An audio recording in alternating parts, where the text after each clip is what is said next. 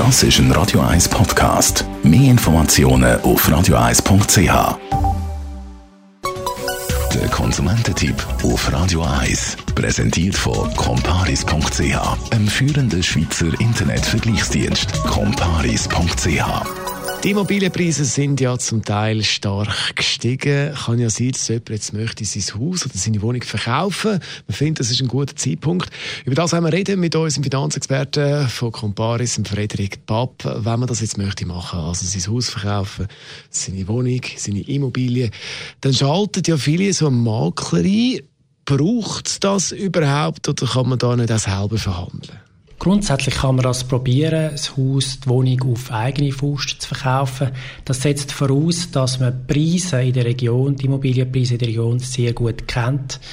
Auch ein Verhandlungsgeschick sollte man an den Tag legen, damit man auch einen fairen Preis kann erzielen für seine Wohnung.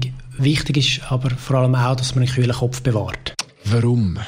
Es ist ja so, dass äh, man in den meisten Fällen Emotionen an dieser Wohnung, an diesem Haus hängt. Man ist vielleicht dort aufgewachsen, man hat vielleicht noch selber Renovationsarbeiten vorgenommen, Küche umgebaut, in ein Bad, in ein Luxusbad transformiert und ähm, dann möchte man natürlich auch einen entsprechenden Preis und sagt, ja, aber ich habe jetzt ein Designerbad und so und vergisst vielleicht, dass das äh, gar nicht mehr so gefragt ist. Das führt oft dazu, dass man den Preis für sein Eigenheim zu hoch veranschlagt und man dann sitzen bleibt auf seiner Immobilie. Jetzt, wenn die Immobilie dann auf dem Markt ist und es melden sich Interessentinnen und Interessenten, muss man das Haus natürlich einigermaßen die Wohnung äh, schön aufgeräumt sein bei der Präsentation. Das macht immer eine gute Falle. Soll man dabei sein, wenn der Makler die Wohnung dann präsentiert?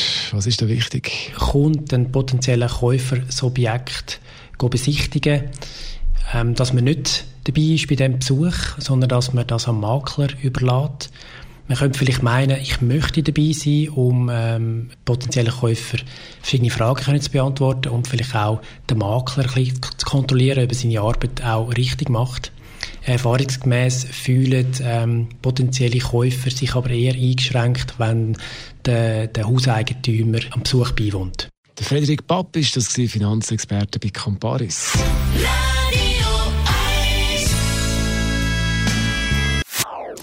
Das ist ein Radio 1 Podcast. Mehr Informationen auf radio1.ch.